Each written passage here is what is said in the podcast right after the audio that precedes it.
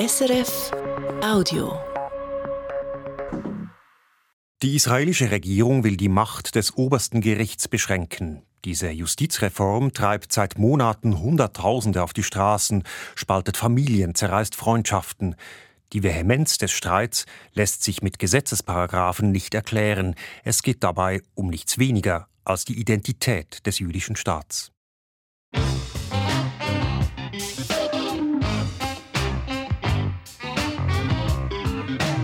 International. Eine Sendung von Susanne Brunner.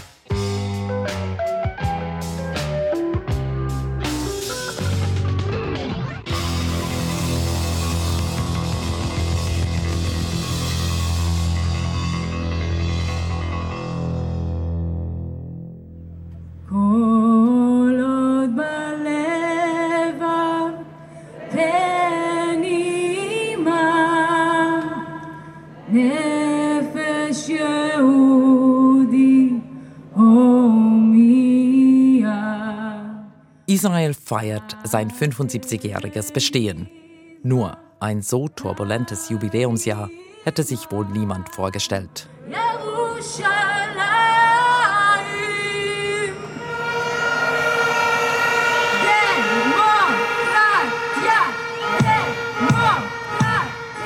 Samstag, 6. Mai, 20 Uhr in Tel Aviv. Es ist die 18. Woche der Massenproteste gegen die geplante Justizreform der Regierung von Premier Benjamin Netanyahu. Erneut haben sich rund 200.000 Menschen im Stadtzentrum versammelt. Buscha! Buscha! Justizreform. Das Wort klingt nach trockenen Paragraphen und nicht nach einem Reizwort, nach einer Schande, wie die Demonstrierenden empört rufen. Es geht in Israel nur vordergründig um die Justiz. Sagt der israelisch-arabische Politologe Wadi Abu Nasser. Die Justizreform habe grundsätzliche Fragen in der israelischen Gesellschaft offengelegt, sagt die ultraorthodoxe Akademikerin Nechumi Jaffe. And I think what's going on here is um, there is this moment of people waking up and realizing. Die Leute wachen auf und stellen sich die heikle Frage, was ist die richtige Balance zwischen jüdisch und demokratisch? Sie sind daran, die Grenzen eines jüdisch-demokratischen Staates auszuloten und keine Seite will von ihrer Position abrücken. On, on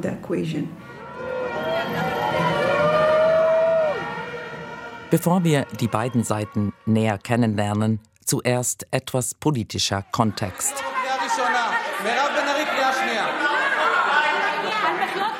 Am 29. Dezember 2022 wird Benjamin Netanyahu in einer turbulenten Parlamentssitzung zum sechsten Mal als Premierminister Israels vereidigt. Ich, bin Benjamin Netanyahu, ben Zila und ben Zion, Netanyahu steht wegen mutmaßlicher Korruption vor Gericht. In der Knesset, dem israelischen Parlament, hat er trotzdem eine Mehrheit von vier Sitzen gewonnen, dank extrem rechten und religiösen Kleinparteien. Der mehrfach wegen rassistischer Hetze verurteilte Itamar Ben-Gvir wird unter Schandenrufen der linken Opposition vereidigt. Ani Itamar Ben-Gvir. Er wird Minister für nationale Sicherheit, obwohl er auch wegen Unterstützung einer rechtsextremen Terrorgruppierung verurteilt und nicht einmal zum Militärdienst zugelassen wurde. Keine Woche später kündigt Premier Netanyahu eine Justizreform an. Die politische Mehrheit soll Gesetze machen können, wie sie will, ohne Einmischung des höchsten Gerichts.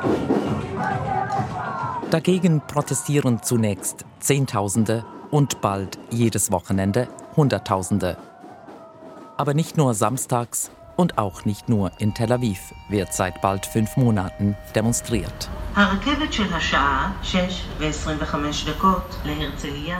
Dienstag, der 2. Mai, Feierabendgedränge am Bahnhof Tel Aviv Universität.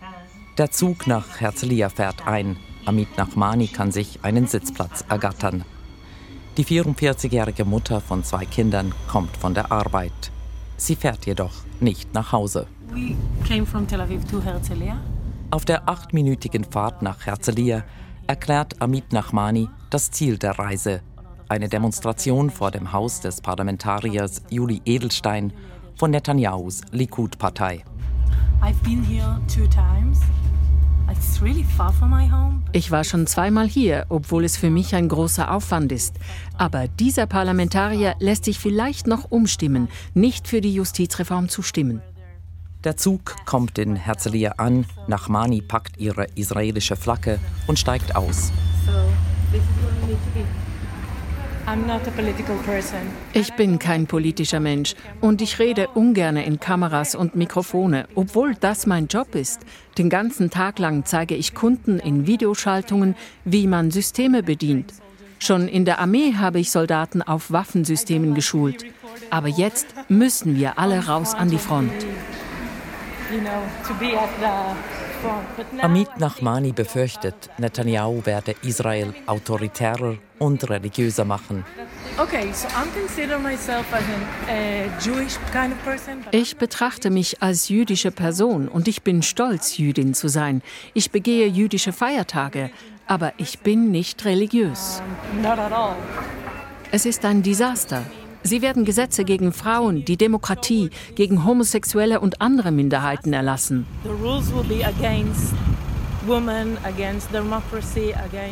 Ich wuchs mit meinen beiden Schwestern im Kibbutz auf. Ich habe die Traktorprüfung. Ich war Seglerin, habe einen super Job in der Armee gemacht. Ich kann alles, was Männer auch können. Ich will keinen Staat, in dem Frauen wieder hinten im Bus Platz nehmen müssen. I can do whatever men can do and there's no reason why with their religious, they will get us to sit at the back of the bus just because we're women. Amit Nachmani nimmt ein Taxi ins Villenviertel, wo der Politiker wohnt. Sie erzählt, dass in ihrem Technologiebetrieb die Hälfte der angestellten Frauen seien, darunter auch immer mehr jüdisch-orthodoxe Frauen. Die ultrareligiösen Politiker wollten solche Fortschritte rückgängig machen, sagt sie. Die Polizei hat die Straße zum Haus des Parlamentariers bereits abgesperrt, als Amit Nachmani aus dem Taxi steigt. Hinter einem Baum zieht sie sich ein anderes T-Shirt an. Darauf steht das Logo der Armee-Veteranen- und Reservistinnen-Organisation Brothers and Sisters in Arms. Ich habe vier Jahre Militärdienst geleistet, also doppelt so lange wie nötig, weil ich Kommandantin war. Die Soldatenorganisation koordiniert landesweit Proteste, generalstabsmäßig. Sie informiert die Polizei, betreibt WhatsApp-Gruppen, behält auch die Sicherheitslage im Auge. An diesem Abend feuern militante Palästinenser in Gaza Raketen auf Israel. Eine Demonstration muss abgesagt werden. Aber Amit und ihre rund 50 Mitdemonstrierenden lassen sich nicht einschüchtern. Ihr Protest in Herzliya beginnt Punkt 20 Uhr.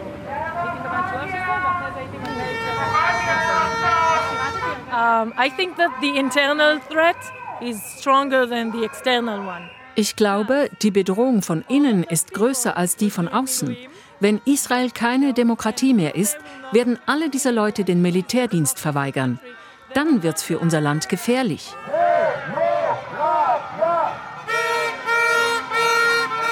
Mehr als eine Stunde dauert die Demonstration in Herzliya. Amit Nachmani wird erst gegen Mitternacht daheim sein. Nach 18 Wochen demonstrieren ist sie müde.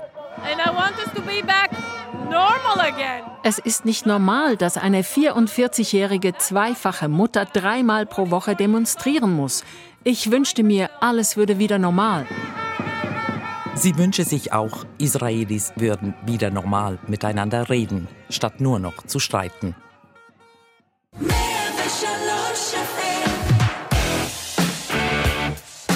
עכשיו, ב-103 FM, אראל סגל ודוד ורטהיים. Streiten, das ist das Erfolgsrezept des rechtskonservativen Moderators Erel Segal, morgens um 11 Uhr am Talk-Radiosender 103 FM in Tel Aviv. מאזינות ומאזינים, אתם על 103 145 FM, אורחים ומפיקים, אסף נבו ושמואל בן סימון. Der Talkmaster mit drei Tagebart, Baseballmütze und Jeansjacke lässt sein Publikum wissen, dass in der Regie Besuch aus der Schweiz auf ihn wartet.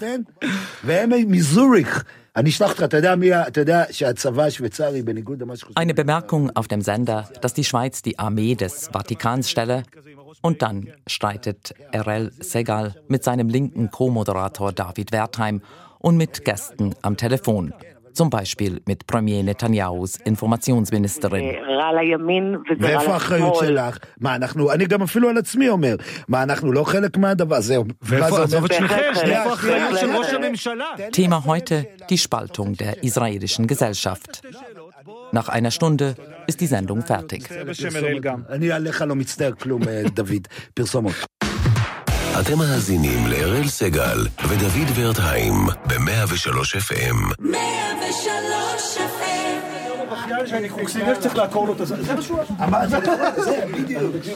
Moderator RL Segal kommt aus dem Studio, lacht mit seinem Team in der Regie, setzt sich in ein gerade leeres Büro und positioniert sich.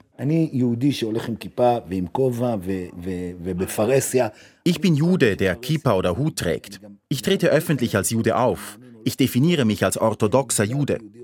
Wenn die Linken kommen und sagen, wir sind Israelis, wir wollen das Judentum nicht, interessiert uns nicht, obwohl in der Unabhängigkeitserklärung jüdischer Staat steht, wir sind Teil der Welt, wir sind Araber und so weiter, dann bedeutet das, sie machen sich zu Kolonisatoren, wie die Pieds Noirs, die europäischen Siedler früher in Algerien. Die hat man aus Algier rausgeworfen. Aber mich kann man hier nicht rauswerfen, weil ich nicht hierher gekommen bin, um die beste Demokratie aller Zeiten aufzubauen. Ich suche nur einen Ort, wo man mich nicht umbringt, weil ich Jude bin und weil ich glaube, dass mir Gott dieses Land gegeben hat.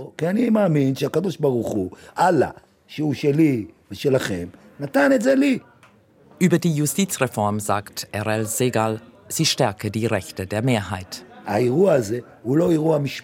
Es geht nicht um die Justiz oder um Änderungen bei den Richtern. Das ist Blödsinn. Es ist eine Diskussion um Identität, um Status, über die Ultraorthodoxen und über die Araber. Die Rechten haben die Ultraorthodoxen auf dem Rücken, die Linken die Araber. Es ist eine Diskussion zwischen zwei Seiten, die sich sehr, sehr nahe stehen. Schließlich brachte Kain Abel um, seinen Bruder. Streit innerhalb der Familie tut immer am meisten weh. Schau, wie die Linken mit uns sprechen. Sie nennen uns Goebbels, Nazis.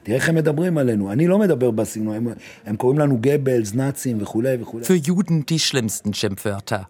Allerdings gibt es in der Regierung Minister wie Itamar Ben-Gvir, die offen rassistisch sind und zu Gewalt aufhetzen, besonders gegen Araber und auch gegen Linke. Für einen Extremisten hält RL Segal den Sicherheitsminister deswegen nicht.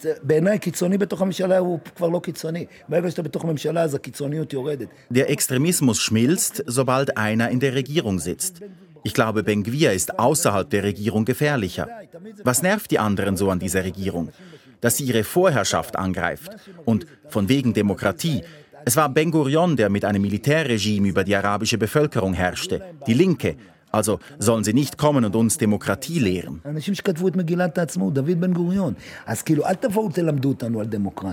Sagt der israelische Radio-Talkshow-Host RL Segal. Demokratie, nationale Identität, haben die Linken oder die Rechten mehr Macht im Staat? Darüber streitet man sich auch anderswo. Im globalen Kontext ist der Aufruhr um die Justizreform in Israel nicht außergewöhnlich. Außergewöhnlich seien jedoch Israels Widersprüche als Nationalstaat, sagt der israelisch-arabische Politologe Wadi Abu Nasser, ein Christ. We are after 75 years, we don't know who's an Israeli. Wir wissen auch nach 75 Jahren nicht, wer ein Israeli ist. Seit der Staatsgründung lebt Israel in ständigen Widersprüchen. Ist es eine Demokratie? Dann müsste es für alle seine Bürgerinnen und Bürger eine sein. Israel ist eine Demokratie für die Juden, aber wer ist ein Jude, eine Jüdin? Gibt es eine klare Definition? Oftmals ist es einfach jemand, der kein Araber ist. Selbst Premier Netanyahus Regierung beschäftigt sich mit der Frage, wer jüdisch ist. Sie will die Einwanderung begrenzen, indem sie den Begriff jüdische Wurzeln enger fasst als bisher. Weil wegen des Ukraine-Krieges Zehntausende Ukrainerinnen und Russen, gestützt auf ihre jüdischen Wurzeln, nach Israel kamen. Ist Israel eine Demokratie? Demokratischer als andere Staaten im Nahen Osten, aber keine Demokratie nach westlichem Verständnis, sagt Selim Brek, Politologieprofessor an der Tel Aviv Universität.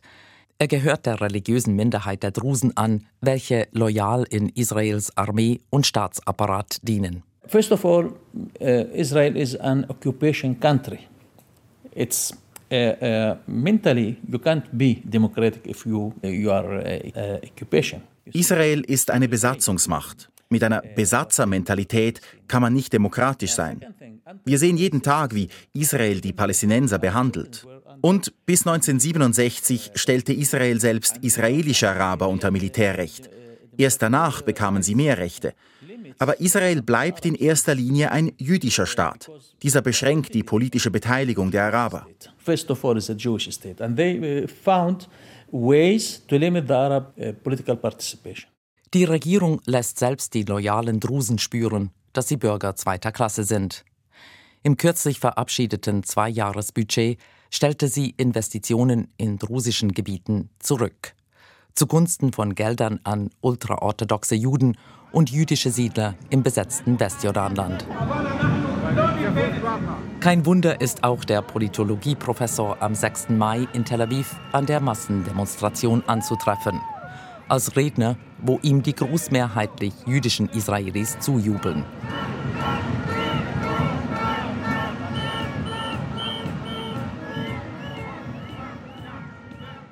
Zurück zur Frage, was heißt jüdisch? Sie war schon bei der Staatsgründung kontrovers. Auf der einen Seite die eher weltlichen Zionisten, welche sich für einen jüdischen Staat einsetzten. Auf der anderen Seite die Haredim, die strenggläubigen Juden unter ihnen eine kleine Minderheit, welche die Zionisten aus religiösen Gründen ablehnte. Auch nach 75 Jahren der Zwiespalt weltlich oder religiös ist geblieben. Ebenso der kulturelle Graben. Zehn Millionen Menschen unterschiedlichster Herkunft leben heute in Israel. Anfänglich waren die Juden und Jüdinnen aus Europa, die Ashkenazim, die dominierende Elite und in der Mehrheit die spanischstämmige sephardische Bevölkerung und die Mizrachi-Juden aus arabischen Ländern kamen später und mussten sich erst ihren Platz erkämpfen. Inzwischen haben die Mizrachim die Ashkenazim zahlenmäßig überholt. Das hat politische Auswirkungen.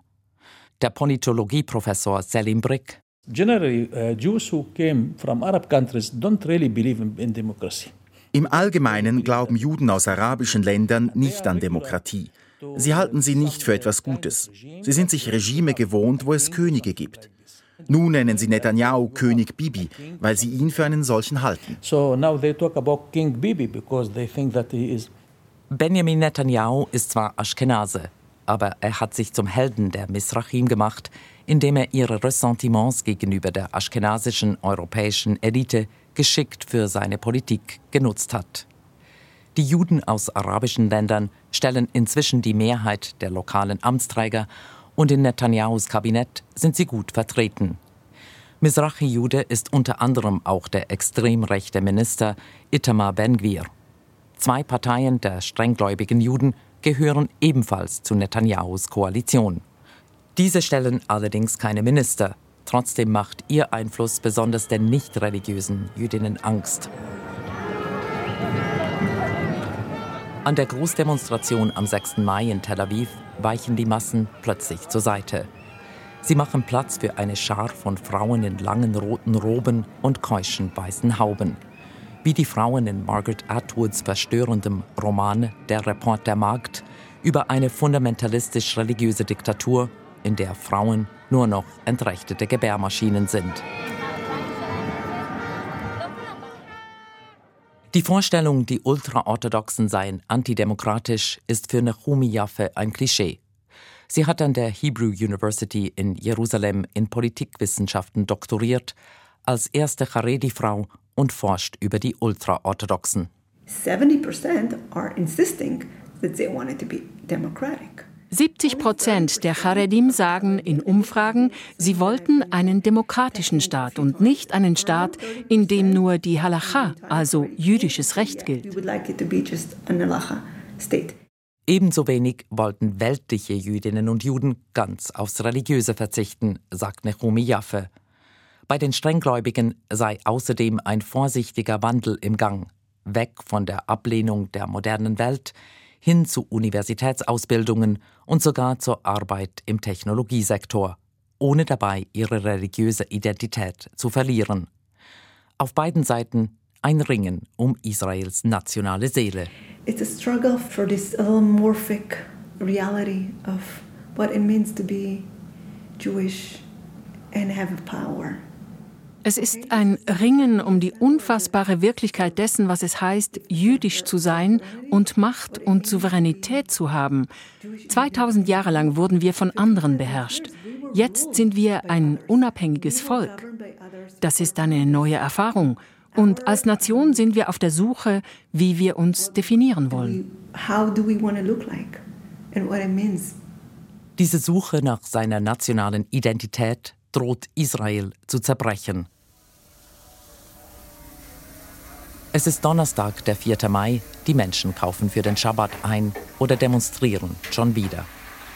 In einer Hamburger Bude in Tel Aviv brutzelt Fleisch auf dem Grill. Sie gehört Ori Melamed, er hat drei Restaurants, eine Frau, sieben Kinder und eine große Verwandtschaft. Meine ganze Familie ist bei den Demonstrationen. Meine Freunde vom Kibbutz, vom Militär, alle. Der 52-Jährige war früher ein Linker, wurde dann, wie er sagt, zuerst ein Rechter und dann religiös. Sein Zuhause ist trotzdem noch das linksliberale Zentrum von Tel Aviv. Mit der Zeit habe sich sein Umfeld mit seinem Gesinnungswandel abgefunden. Aber jetzt geht der Streit um die Justizreform quer durch die Familie. Meine Schwester hat eine Partnerin. Diese redet nicht mehr mit mir. Ich würde schon mit ihr reden, aber sie nicht mit mir. Ich verstehe das nicht aus menschlicher Sicht. Und die Demonstrationen schaden auch meinem Geschäft. An jedem Samstagabend ist hier alles lahmgelegt. 70 Prozent weniger Arbeit. Das ist gravierend. Ori Melamed versteht die Demonstrierenden gar nicht. Wir haben einen Staat, in dem eine Gruppe der Bevölkerung alle höheren Ämter an den Universitäten, in den Medien, der Armee, an den Gerichten und der Staatsanwaltschaft vollkommen kontrolliert. Und dann siehst du, dass die Leute auf die Straße gehen und sich auflehnen. Dann merkst du, diese Leute sind die Elite. So etwas habe ich noch nie gesehen. Ich möchte ja nicht vergleichen, aber es ist wie wenn in Südafrika die Weißen auf die Straße gegangen wären und demonstriert hätten.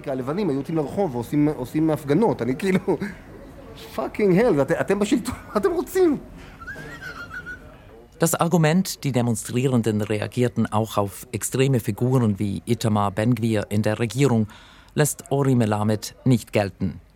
Aus seiner Sicht sei Ben-Gvirs Partei eine Mittepartei, weil auch dieser keine mutige Lösung habe für das, was Melamed Israels dauerhaftes Sicherheitsproblem nennt, die Palästinenser.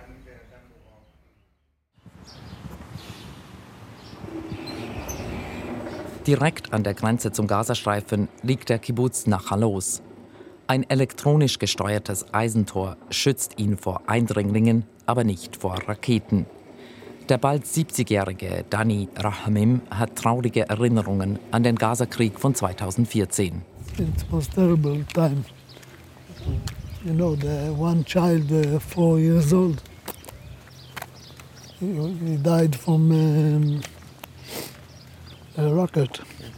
Es war eine schreckliche Zeit. Ein vierjähriges Kind wurde getötet, als eine Rakete neben seinem Haus einschlug. After he died, the families were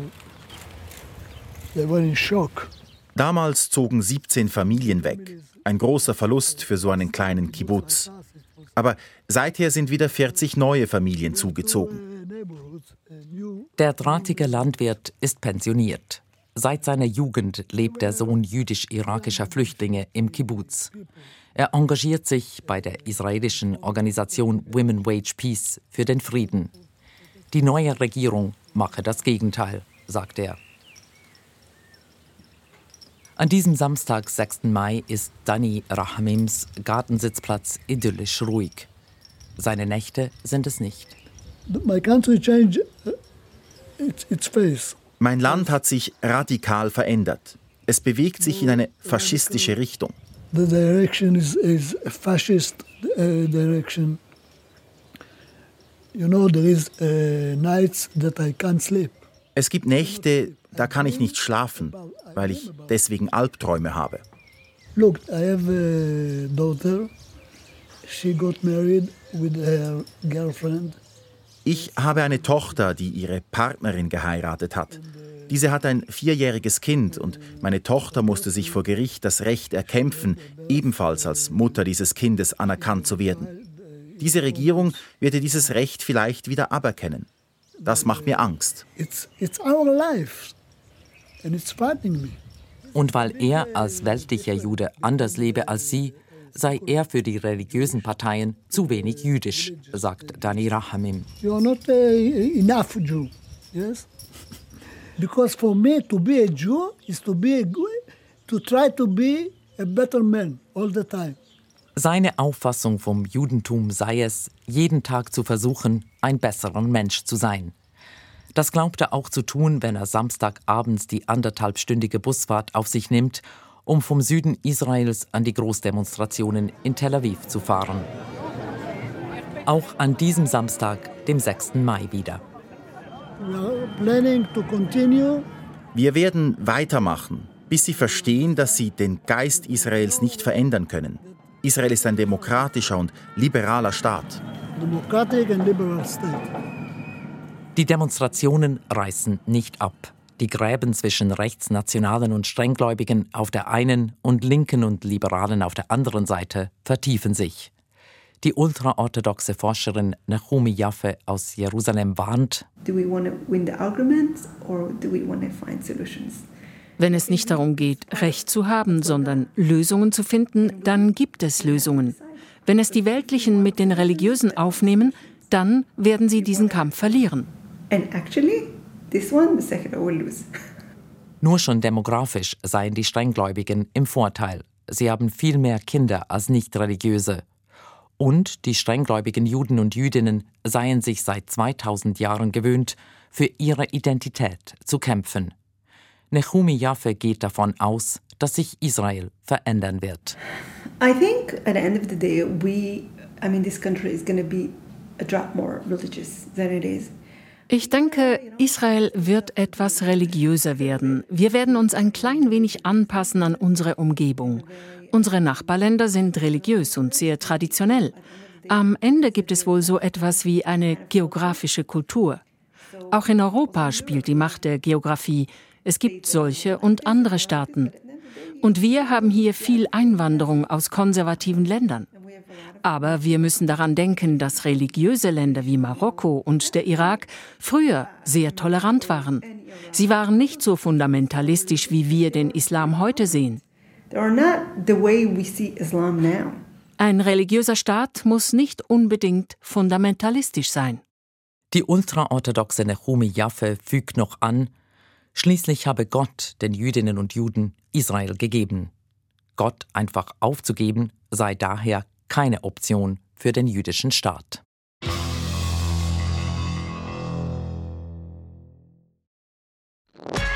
Das war ein Podcast von SRF.